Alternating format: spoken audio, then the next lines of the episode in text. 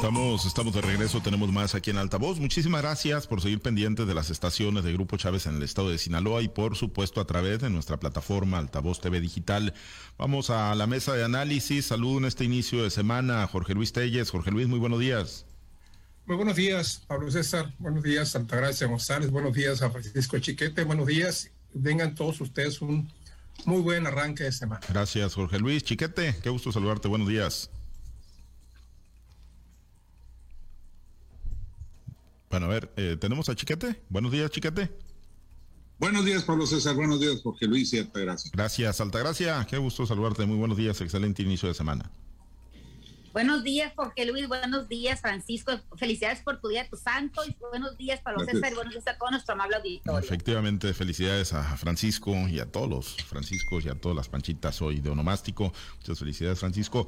Y bueno, vamos a uno de los temas, eh, Jorge Luis, pues eh, ya lo hemos tocado en ocasiones anteriores, ¿no? Que puede venir para el Partido Revolucionario Institucional luego de las dos derrotas del 2018 y del 2021. Pero bueno, este fin de semana de la semana pasada para este fin de semana se percibió mayor movimiento. Eh, hay una expresión ahí, el exgobernador Jesús Aguilar Padilla apareció en el marco de la instalación de la actual legislatura local y bueno, ahí tuvo algunas expresiones, ¿no? En el sentido de que pues Alejandro Moreno, el dirigente nacional, se aleja del sentir de los priistas, que no necesariamente está representando el, sentir del priismo en el estado de Sinaloa y, y se percibe ya una, una confrontación cuando falta menos de un mes, Jorge Luis, para la conclusión del gobierno de Quirino Ordaz, a quien, bueno, pues tendría hoy todavía la categoría de primer priista en Sinaloa, pues ya, ya se percibe con más claridad, ¿no? Lo que podría ser eh, la disputa de lo que queda del Partido Revolucionario Institucional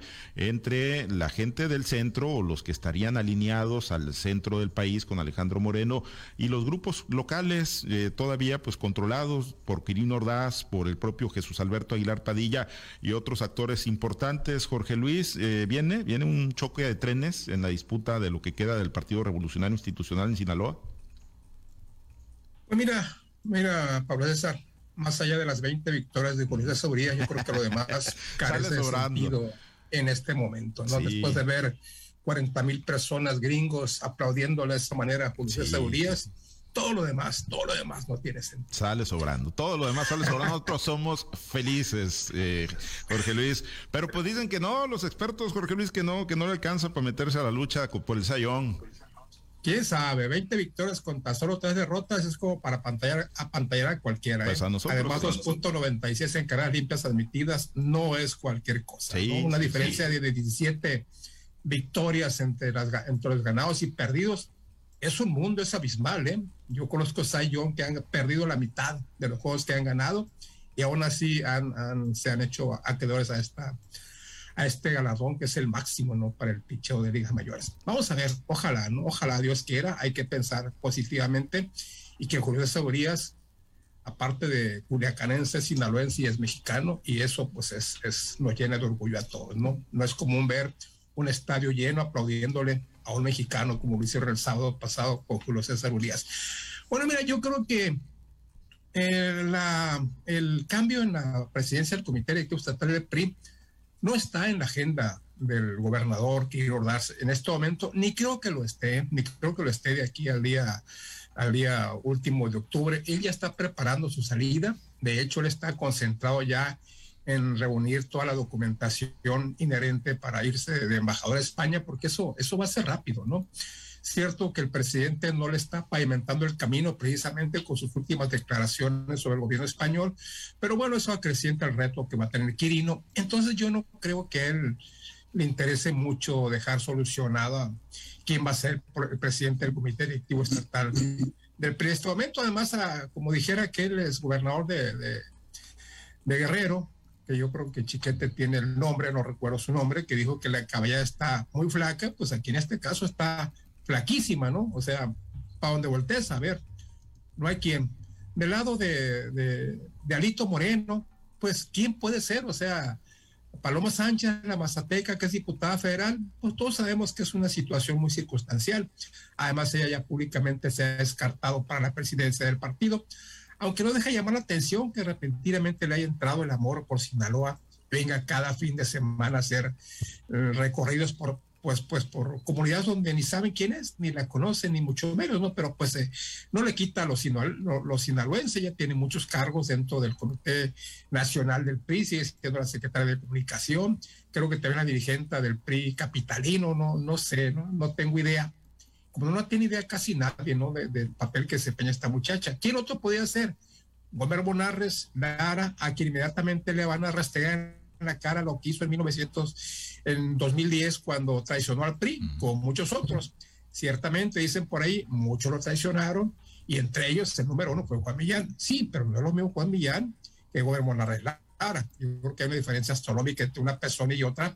Y bueno, pues ahí inmediatamente le van a sacar el expediente. ¿Quién más? El ingeniero Villegas, que acaba de perder la Diputación Federal, que ya tiene mucho tiempo en el oficio, pero no creo que dé el perfil. En este momento serían las cartas de Alito. Pues las cartas de, de Quirino, ¿quién podría ser? ¿Quién podría ser aquí? Quizás alguno de los, eh, la misma, la misma, la actual presidenta del Comité Estatal del PRI, tenía, se había perfilado muy bien Sergio Jacobo para la presidencia, pero yo creo que va a tener que conformarse con la Secretaría General mientras, mientras se recupera del COVID, ¿no? Ya para tres meses y su recuperación no es todavía completa, tiene algunos problemas, no tiene la suficiente salud como para estar al frente del, del partido en Sinaloa y muchos otros, ¿no? Si lo buscamos en la lista, va a haber muchos porque uno pudiera pensar, ¿a quién le importa el PRI en este momento? No, sí importa, sí importa además la votación que alcanzó el PRI no es menor y eso le va a dar un, buen presupuesto para operar. Quizás no de la magnitud que tenía antes, ¿no? Donde le llegaba dinero por todos lados, pero aún así el recurso legal, legítimo, el que se asigna por su votación, no es nada despreciable. ¿eh? Yo creo que esto no se va a dar, no se va a dar en, lo que resta del periodo de Quirino Ordaz. Al menos esa es mi impresión. Chiquete, y, bueno, eh, efectivamente digo, sí parece complicado que durante octubre se pudiese dar esta situación del relevo del Partido Revolucionario Institucional, no se descarta, pero pues pareciera que será hasta noviembre, ¿no? Cuando se venga pues ese, ese jaloneo fuerte por el Partido Revolucionario Institucional. Eh, ¿Anticipas eh, algún choque de trenes? Si habrá una marcada diferencia entre grupos alineados con el centro y grupos alineados aquí en lo local con, con Quirino Ordaz y con otros actores políticos o ves eh, que va a pasar así como que muy desapercibida la disputa de la dirigencia del PRI? Mira, si no se da una disputa fuerte es porque no les importó. y, ese es el peor escenario para el PRI, porque si no le importa a nadie, pues no tendría muchas posibilidades de recuperarse. El problema aquí es que por eh, primera vez, es la segunda vez que, que, el PRI está en esta situación, cuando perdió la gubernatura con Mario López Valdés, pues eh, no se sabía quién iba a poder meter mano, quién iba a poder coordinar la dirigencia. Eh, Jesús Aguilar, el gobernador, terminó muy desgastado, no había grandes posibilidades. Incluso yo recuerdo en alguna charla que pues ni siquiera tenía la esperanza de poder poner al coordinador de los diputados locales del, PRI, porque pues si él ponía a Zenobio no le iba a hacer caso a nadie, finalmente quedó ese novio y, le hicieron caso, pero fue parte de un proceso. Entonces, la situación es prácticamente la misma ahora, con una diferencia. Aguilar tenía buenas conexiones con el centro.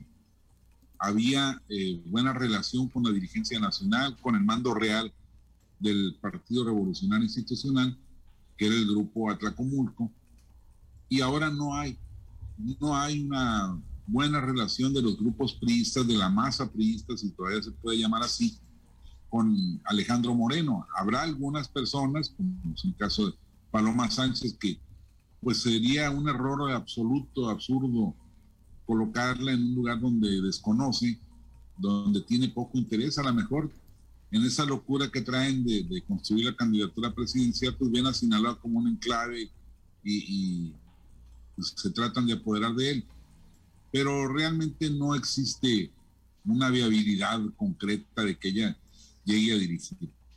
Eh, entonces, no hay mucha, mucha química, mucha relación y cualquier decisión que se tome desde el lado del centro tendrá sus reacciones. Ya vimos, por ejemplo, lo que pasó con las diputaciones federales cuando se agandalló Alito para su equipo muy cercano Y hubo reacciones como la renuncia de, Jesús Valdés, que no estuvo de acuerdo con que lo mandaran a la cola de la cola de la cola de los plurinominales.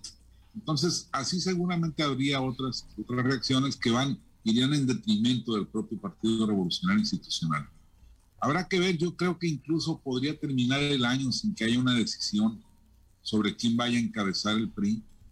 Eh, yo creo que van a echarle hielito para que esto se enfríe un poco y poder empezar a trabajar, si no alianzas, por lo menos este, evitando las rupturas, a lo mejor después de un Consejo Político Nacional o alguna cosa de estas, este, que se inventan los partidos para poderse dar plataformas. Eh, ya estamos viendo, por ejemplo, la, reacción del PRI ante la reforma, la reforma eléctrica del presidente.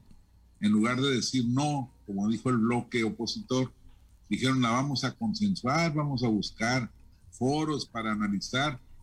Pues yo no sé qué analizan, si apenas hace unos años el PRI votó a favor de la reforma de Peña Nieto y ahora pues a lo mejor le encuentran bondades a la reforma exactamente contraria de López Obrador. Así que el PRI es un desgarriate que no, no tiene en estos momentos un rumbo bien definido y probablemente tenga que esperar unos meses más para sacar adelante la renovación de su dirigencia. Pero algunos ya los apetitos se les han despertado, Altagracia, y bueno, pues andan eh, moviéndose, ¿no? Y se percibe que, que, bueno, pues desde ya, ¿no? De manera anticipada, pues se podría venir un, un, encontronazo fuerte, por lo menos así se ha dado con algunas expresiones, ¿no? Que, que han tenido en redes sociales, que han tenido en sus plataformas, algunos actores políticos importantes del estado de Sinaloa, pues ¿qué tendría que venir para el Partido Revolucionario? Serenarse un poquito, Altagracia, esperar algunos meses o en cuanto ya deje de haber primer priista en el estado de Sinaloa a partir del 31 de octubre, que se venga la rebatinga y el jaloneo por lo que quede del PRI? Mira, yo también considero que con estos escasos 26 días que le quedan al gobierno de Quirino Ordaz pues todavía tiene agua suficiente el hule como para que cualquiera se pueda echar una ahogadita o se pueda echar un buche, ¿no?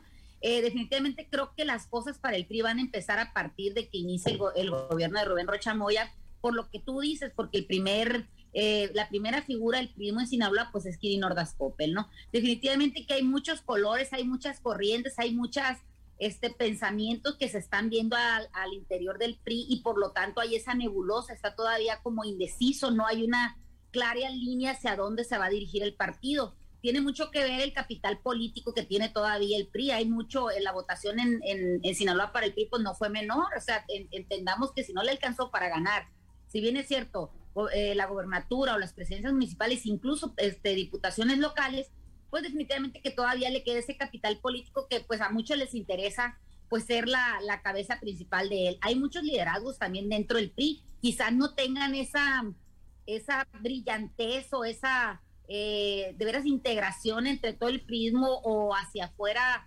de, la, del mismo instituto político, pero sí les alcanza como para construir desde ahí un liderazgo. Creo y lo digo firmemente que el PRI necesita volver a tocar las puertas de las casas de los ciudadanos, en tanto no tengamos un dirigente de veras comprometido para que haga eso, pueda primero que nada consolidar hacia adentro y poder proyectar lo que hay adentro hacia afuera, pues difícilmente lo van a lo van a lograr, ¿no? Ahora no olvidemos que el mismo senador Mario Zamora ha estado preocupado y ha estado llamando gente ahí dentro también del del prismo en Sinaloa.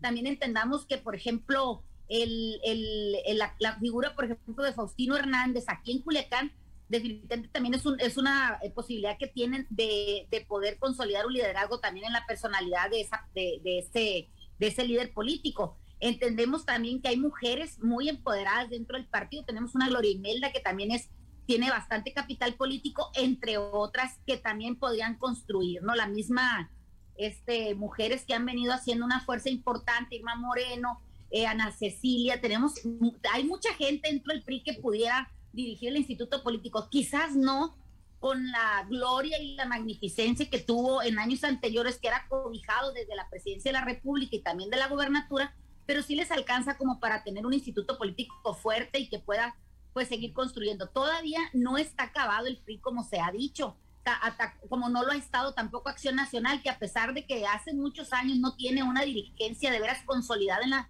en la sociedad, todavía le alcanza para tener pues este ciertos reflectores incluso incluso como lo vimos en la sesión pasada de la 63 legislatura en la última sesión le alcanzó para para suspender la votación en el tema del aborto eh, hay muchos todavía muchos actores que quizás cuando salga Quirino Ordaz ya teniendo más libertad este de acción política pues van a van a sacar a relucir su pues su interés o quizás su su liderazgo no definitivamente que haya salido un exgobernador como lo fue Aguilar Padilla hablar ya, hacer comentarios en torno a este sentido, pues habla de que todavía hay, una, hay un interés, no falta que regresen los hijos pródigos, aquellos que se fueron buscando quizá mejores oportunidades o las oportunidades que no les dieron hacia adentro del partido y que vengan a recuperar quizá los territorios perdidos. Yo también coincido con Francisco que, que no está muy definido, también coincido con Jorge Luis donde dice que el tema de, del presupuesto pues es muy importante porque pues eh, le sigue llegando dinero al PRI, mientras le siga llegando dinero al PRI, pues va a haber, va a haber interés en, dirigirlo, ¿no? También pues les interesa el reflector político y creo que se van a ir dirigidas las baterías. El 2024 está muy cerca y creo que necesitan fortalecer el instituto político si es que quieren hacer algo eh, contra, el, contra el fenómeno y el monstruo que tienen enfrente, que es Morena, ¿no? Ahora Morena, pues va a seguirle echando montón al PRI, al PAN y a todo lo que es oposición. ¿Por qué? Porque quieren seguir consolidando lo que es el movimiento de regeneración nacional. Al PRI todavía le quedan varias hojitas que no tiene escritas y, las va a ir construyendo de aquí al 2024. Pues sí, sí, la realidad es que digo, pues ahí está, ¿no? Y tú has sostenido, Jorge Luis, que la votación, pues ahí está también, ¿no? Finalmente, los miles de sinaloenses que sí optaron por la oferta, aunque ya en el saldo electoral de las posiciones fue muy poco lo que conquistó el PRI, pero los votos ahí están, ¿no? Y el, y el PRIismo, pues ha demostrado en ocasiones anteriores, cuando también ya se le pretendían echar los santos óleos, de que sabe resurgir de sus cenizas, pero ahora, pues para ¿para qué intentarían quedarse con pues esas eh, posiciones o pues la dirigencia estatal, Jorge Luis, los actores políticos, para negociar con Morena, para transitar hacia una recomposición y, volver a tratar de, empoderar al PRI en el 2024, en el 2027? Eh, ¿qué, papel podría jugar pues el, el, el sinaloense o los dirigentes del priismo en el estado de Sinaloa? Yo creo que estamos de acuerdo, ¿no? En que por lo pronto no se va a dar el cambio en lo que le queda de, gobierno a Quirino Ordaz Coppel. Yo creo que Quirino ya lo que quiere es ya irse, va a dejar aquí la Ibra chillando en el prismo para que, para que de aquí salga la decisión. Y volvemos al tema del presupuesto, o sea, siendo mucho menor el presupuesto que va a recibir el PRI, es mucho mayor que el que han recibido los demás partidos en, en años anteriores y sin embargo sobreviven. ¿Por qué sobreviven? Porque la estructura del PRI era grande, inmensa, era más que cualquier secretaría de, gobierno del Estado, apoyados obviamente por el dinero que le lleva por los túneles secretos al PRI. Y también, pues, no, no te diré de la cuota, porque en el PRI las cuotas no les paga nadie, las pagan únicamente cuando son candidatos a puestos de elección popular y van a que les den sus comprobantes cuando se ponen a mano con las cuotas, pero fuera de eso, no las paga nadie las cuotas, ¿no? Entonces, por ahí no es el, el recurso que ocupa el PRI. Pero vuelvo a lo mismo, siendo poco, siendo es mucho más, mucho más que el presupuesto que han ejercido otros partidos, que sin embargo no han tirado la toalla a las privadas de cambio, que han estado años y años navegándose derrota tras derrota y sin embargo ahí están. Yo creo que el PRI no tiene más que resignarse a su suerte, a seguir adelante, porque a nadie nos conviene que, que el PRI se vaya, ni que el PAN, ni que ningún otro partido. ¿Por qué? Porque entonces sí, vamos a caer en un autoritarismo, en un totalitarismo absoluto, en el cual pues todo se le va a dejar a manos del actual, del actual partido que está gobernando ya casi la mayoría de nuestro país. Yo creo que lo mejor para la democracia mexicana es que estos partidos sigan adelante con todas las derrotas, con todo y la amarga experiencia que tuvieron ahora en el 2021, peor, peor en muchos casos que la de 2018, al menos aquí en Sinaloa así fue, peor que la de 2018, pues que sigan adelante, ¿no? Buscando ese, como lo hacen los demás, ajustando su estructura administrativa, quitando la gente eh, los sueldos de aviadores, que hay muchos en el PRI, quitándose las prácticas de pongo a mi cuñado aquí, a mi primo por acá, a mi padrino por acá, a mi ahijado por acá, y haciendo lo que realmente tienen que hacer un partido. Habría que agregar bien lo dijo Altagracia, el nombre del senador Mario Zamora entre los personajes que van a buscar incluir la decisión. No está fácil, ¿eh? No está fácil, pero yo insisto en que aún, aún como lo dijo Chiquete acertadamente, este, si no hay problema, es que si hay problema. Si no hay quien se interese, bueno, pues entonces sí, el PRI se mete, se mete en, en, aprietos. Yo creo que sí va a haber, insisto yo, con, con todo y esto, si ustedes analizan uno por uno, verán que la lista no es, no es corta como, como pudiera pensarse. Hay muchos interesados en dirigir lo que llaman los despojos del PRI en Sinaloa. Sí, sí, de que debe haber muchos, por supuesto, ¿no? Si hay quienes están peleándose por los despojos del PRD, si hay quienes se pelean por los despojos de otros partidos, pues hay que sí son verdaderamente testimoniales, pues ahora más en el PRI. Chiquete, y en el caso de Rocha, por ejemplo, Morena y todo el poder que tiene, ¿le conviene que la dirigencia del PRI, la renovación, transite por los canales de Jesús Aguilar, de Quirino o por los canales del centro del país? Yo creo que, bueno, en principio por cercanía, pues por la la opción de Quirino Aguilar y los personajes locales es mucho mejor. ¿Por qué? Porque son personas de carne y hueso con las que pueden negociar cosas concretas, específicas, de, sentir meramente local. Negociar con, con Alito, pues es eh, quedarse a la, a la expectativa de lo que haga la dirigencia nacional.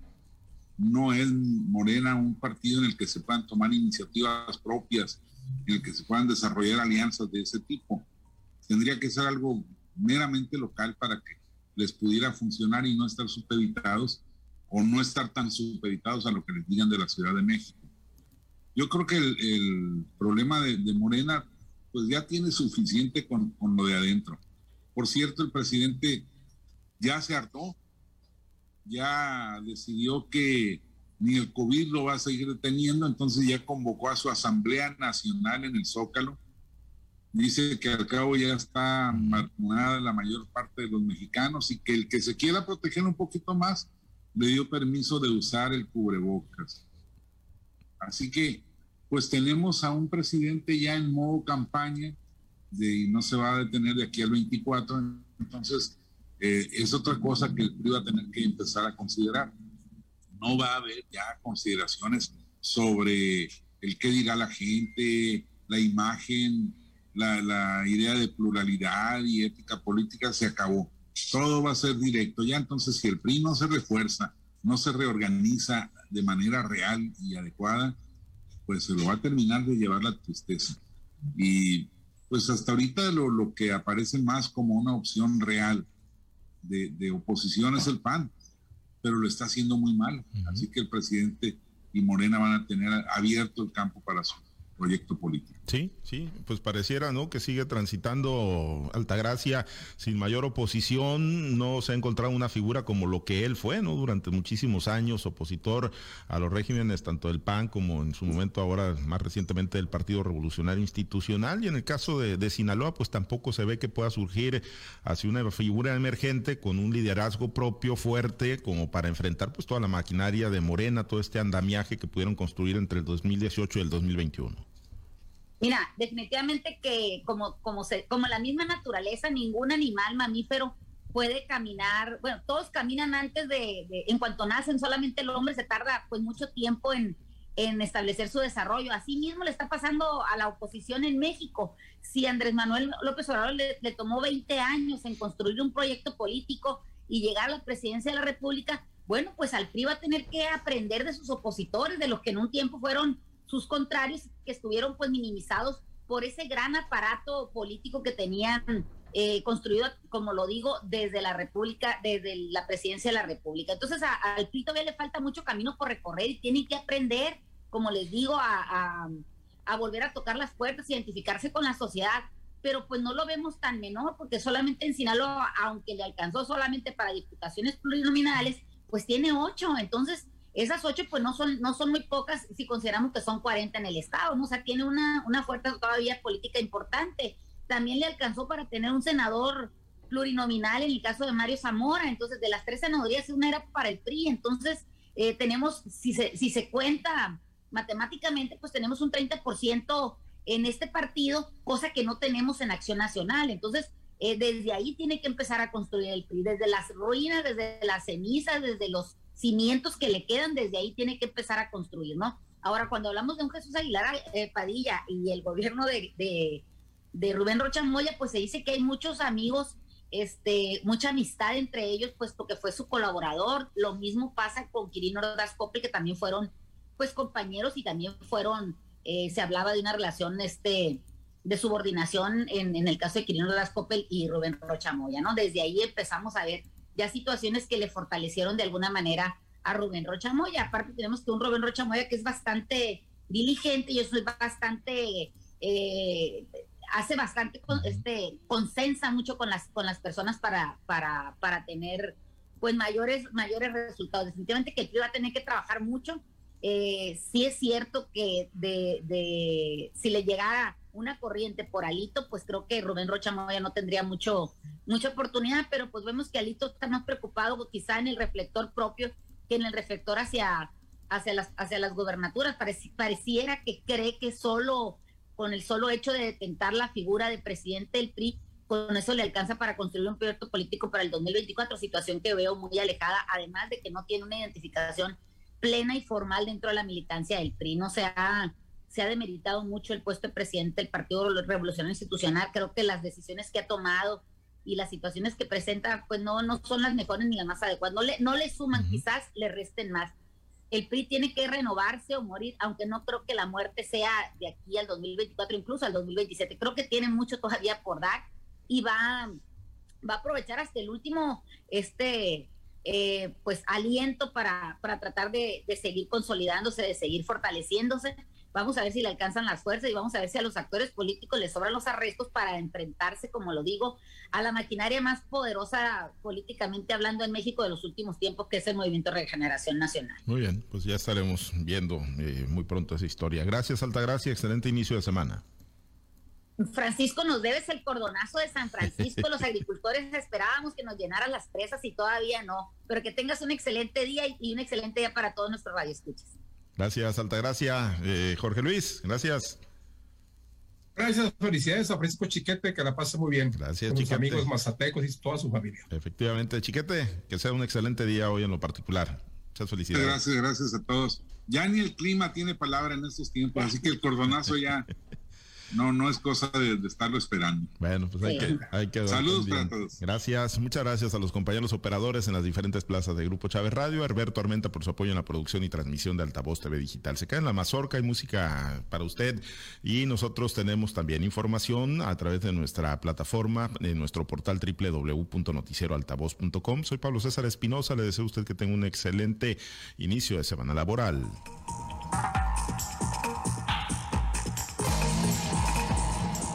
Usted ha escuchado Altavoz en Red Sinaloa con Pablo César Espinosa. El noticiero de Grupo Chávez Radio.